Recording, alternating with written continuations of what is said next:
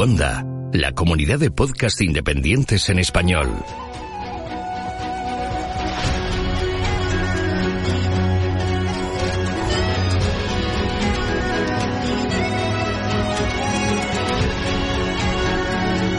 Estás escuchando Geocastaway, el podcast de geología y ciencias de la Tierra.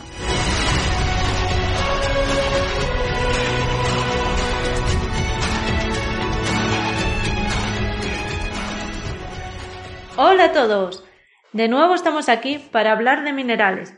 Pero antes de eso, quiero desearos un buen año 2018 cargado de proyectos estupendos. Como comenté el mes pasado, inicio los audios de 2018 con el ganador del concurso Mineral del Año, del cual tuve el placer de ser promotora en la web de los porqués de la naturaleza.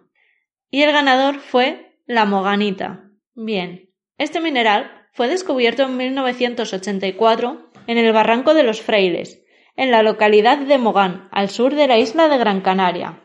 En ese mismo año, Jarque y otros le dieron su nombre en honor a esta localidad. La moganita es un mineral muy raro y de color gris transparente, con brillo terroso. Su raya sobre cerámica es blanca.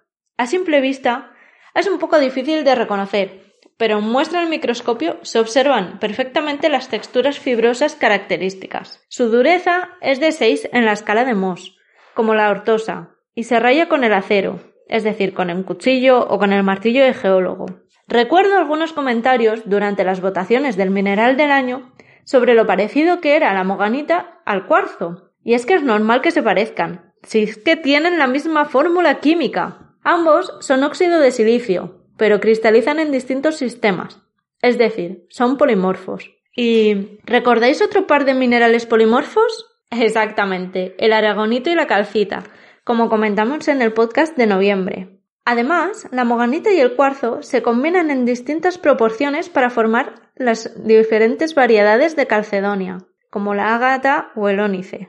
También tengo que contaros que este mineral ha tenido altibajos en su historia, y es que en 1994 la Asociación Mineralógica Internacional decidió eliminarlo de su lista de minerales válidos. Esto fue debido a que se consideraba indistinguible del cuarzo en aquellos momentos. Unos años más tarde, y habiéndose realizado estudios más detallados del mineral, una comisión de la Asociación Mineralógica volvió a reconocer la moganita como mineral válido. La moganita es metastable, es decir, desaparece por la alteración superficial o hidrotermal.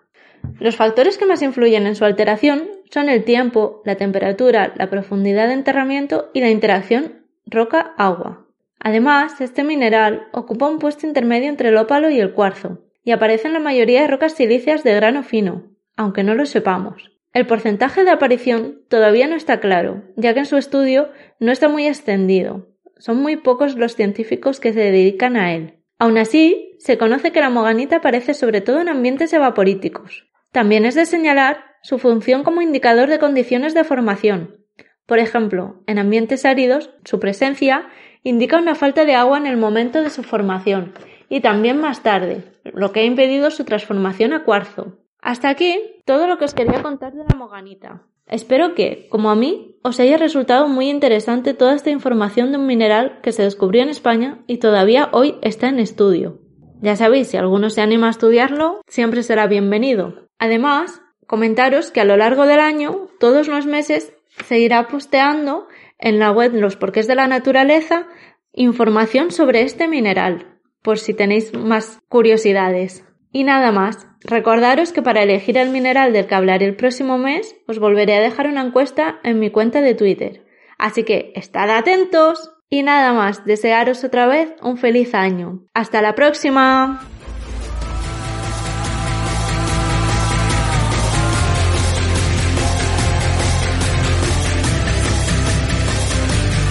Envíanos tus comentarios, preguntas o sugerencias a geocastaway.gmail.com Puedes escribirnos en nuestra web geocastaway.com. Búscanos en Facebook y en Twitter. Y escúchanos también a través de iTunes, Evox o Miro.